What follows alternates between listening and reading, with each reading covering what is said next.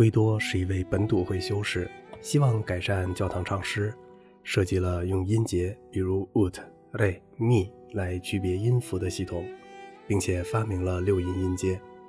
这种音阶非常容易进行试唱，在一六零零年以前一直被用于歌唱教学。圭多写给彭博萨的米夏埃多的信。教皇十九世统治着罗马教会，他听别人说起了我们学校。通过我们采用的礼拜圣歌中的轮唱书，孩子们可以学习他们从未听过的歌曲。他对此感到非常惊讶，派了三个使者前来带我们去见他。我去了罗马，和我同去的有尊敬的修道院院长格伦沃尔德师与阿雷佐教堂的经文总管师彼得师。后者也是我们时代中最博学的人。教皇见到我们很高兴，聊了很多，问了许多问题。